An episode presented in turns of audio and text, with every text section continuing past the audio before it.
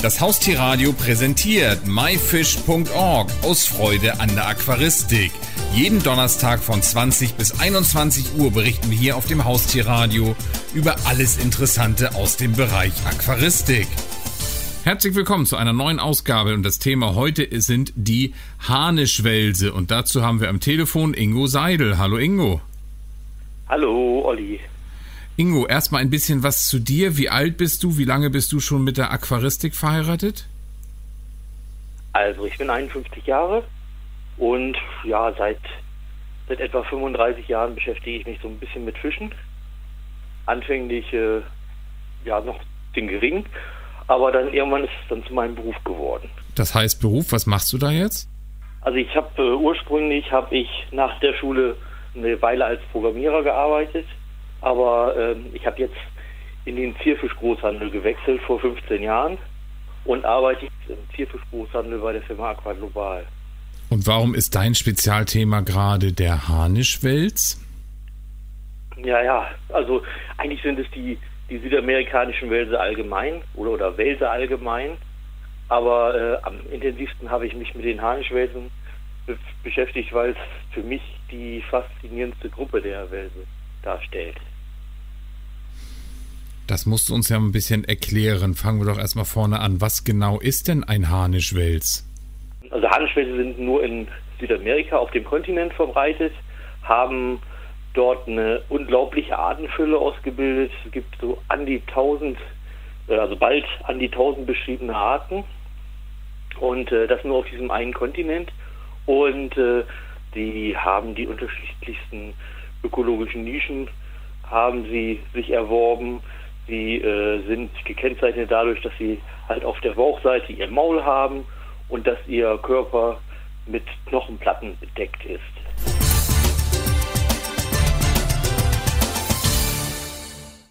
Das hört sich ja sehr archaisch an. Ist das so eine Art Urfisch? Naja, es gibt relativ alte Harnischwälse, äh, aber ähm, äh, so, so wie äh, die jetzt existieren, ist diese Gruppe also eigentlich noch relativ jung. Es gibt äh, sehr viele, gerade in, in, letzter Zeit hat sich äh, da sehr, sehr viel getan. Die Evolution ist da im vollen Gange und äh, durch die Abspaltung der Lebensräume kommt es halt zu dieser wahnsinnigen Diversität an Arten, die wir heute kennen. Wie groß und wie alt wird so ein Harnischwels? Ja, Größe und Alter ist extrem unterschiedlich. Ich sagte ja, es gibt äh, über 1000 Arten, also 1000 beschriebene und dann noch äh, eine ganze Reihe äh, unbeschriebene Arten. Und äh, da geht es also los vom kleinen Ohrgitter-Saugwels, der nur etwa zweieinhalb Zentimeter groß ist, bis hin zu äh, Elfenwelsen, Acanthicus, die etwa 1,50 Meter Länge haben. Das ist dann schon ganz, ganz ordentlich. Und äh, ja, dementsprechend kann man auch, auch über das Alter nicht genaues sagen. Aber ich schätze so, dass die, die großen Harnischwälse äh, durchaus so etwa 25, äh, vielleicht sogar 30 Jahre alt werden können. Das haben also auch schon erste Ergebnisse so von der Aquarienhaltung gezeigt, dass die doch ein ganze, äh, ganz großes Alter erreichen können, wenn man sie vernünftig pflegt.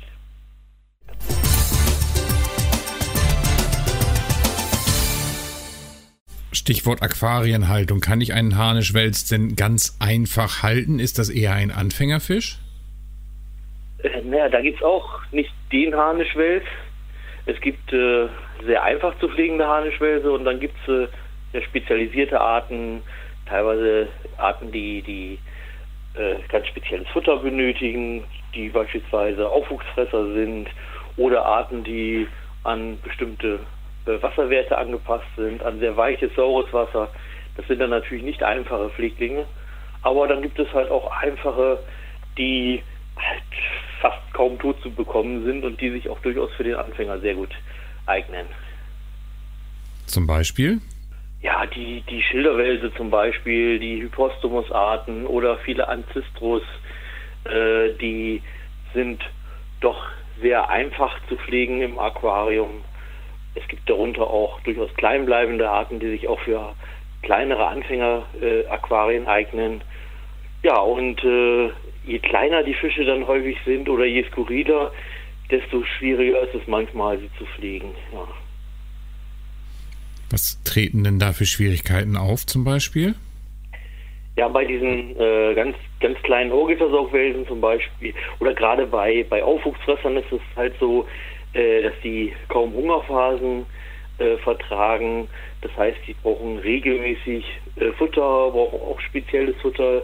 Die Aufwuchsfresser zum Beispiel sind, sind halt, die nagen halt den, äh, die Algen und den Aufwuchs von den Steinen ab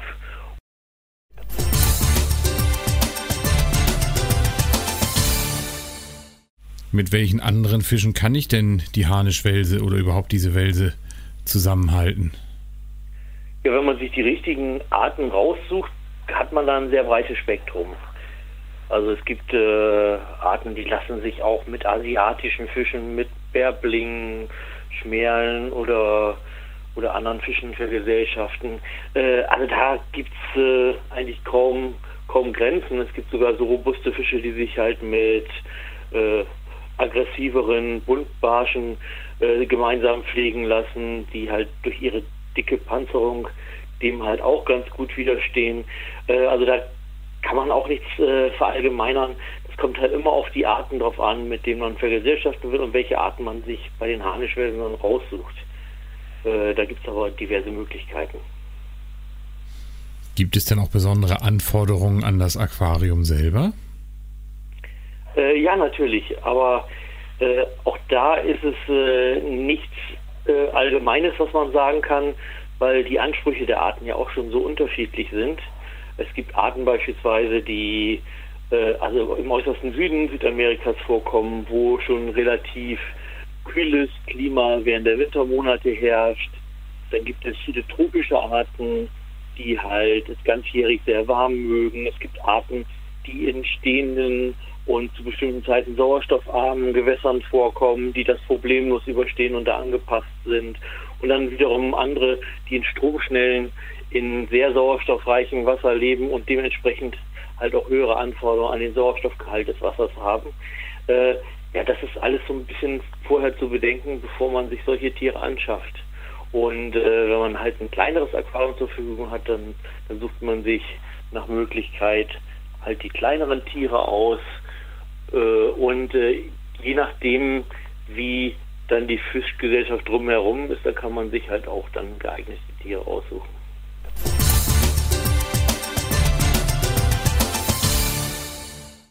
Kann man auch noch was zu den Kosten sagen? Was kostet so ein Harnischwels in der Anwendung, in der Anschaffung so ungefähr?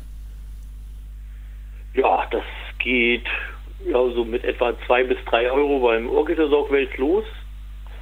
Und nach oben hin sind fast keine Grenzen gesetzt. Also äh, es gibt doch durchaus Harnischwälse, die im Zoofachhandel 500 Euro kosten. Äh, da ist also alles dazwischen drin. Ne? Sind das denn alles Wildfänge oder Nachzüchtungen, die ich hier erstehen kann? Äh, da gibt es beides. Also es gibt äh, schon eine ganze Reihe von Arten, die äh, gezüchtet werden äh, aber äh, es gibt auch äh, noch eine ganze Reihe, die halt vorwiegend als Wildfinge hereinkommen.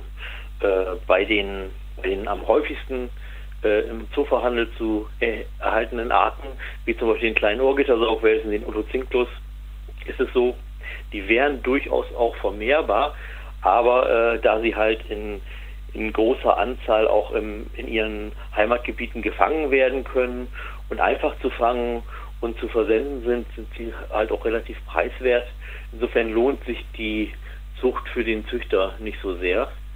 Und äh, deswegen werden solche Fische dann auch äh, als Wildfänger eingeführt.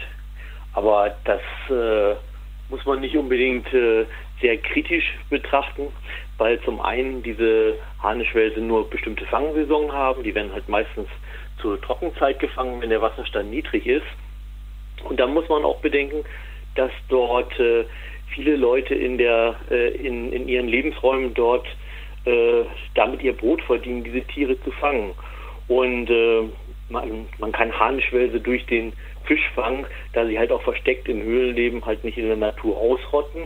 Und im Gegenteil erzieht man eigentlich die Menschen, die am Fluss leben, durch, dadurch, dass sie mit dem mit den Fischfang einen Broterwerb haben, auch dazu, ihre Umwelt zu schützen. Andernfalls müssten sie ja irgendwas anderes als Beruf machen, Goldschürfen oder irgendwas äh, anbauen auf Feldern, wo sie vielleicht im Regenwald für roden müssen. Also insofern ist der der Export von Wildfängen dort aus äh, Südamerika nicht unbedingt etwas, was man nur schlecht äh, betrachten sollte. Ingo, wenn ich mich jetzt für die Harnischwelse interessiere, gibt es da Webseiten, die du empfehlen kannst? Vielleicht auch eine eigene oder ähnliches? Äh, eine eigene Webseite habe ich nicht, aber äh, gerade wenn man sich für diese vielen bunten L-Welse interessiert, kann ich zum Beispiel die Webseite lwelse.com empfehlen. Dort kann man äh, sehr viele Informationen über die, die meisten Elwelse erhalten, viele schöne Bilder, äh, was, äh, wie groß die Tiere werden, wo sie herkommen, was sie fressen. Das erfährt man dort alles. Es gibt schon, eine, schon eine Reihe von, von Homepages, die, die ganz brauchbar sind. Ingo Seidel zu dem schönen Thema Harnischwelse. Vielen Dank für das spannende Interview. Alles klar, danke auch. Ciao. Das war die Sendung myfish.org aus Freude an der Aquaristik.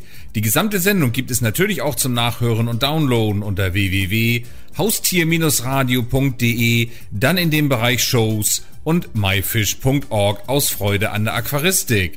Eine neue Ausgabe gibt es hier auf dem Haustierradio wieder am Donnerstag um 20 Uhr.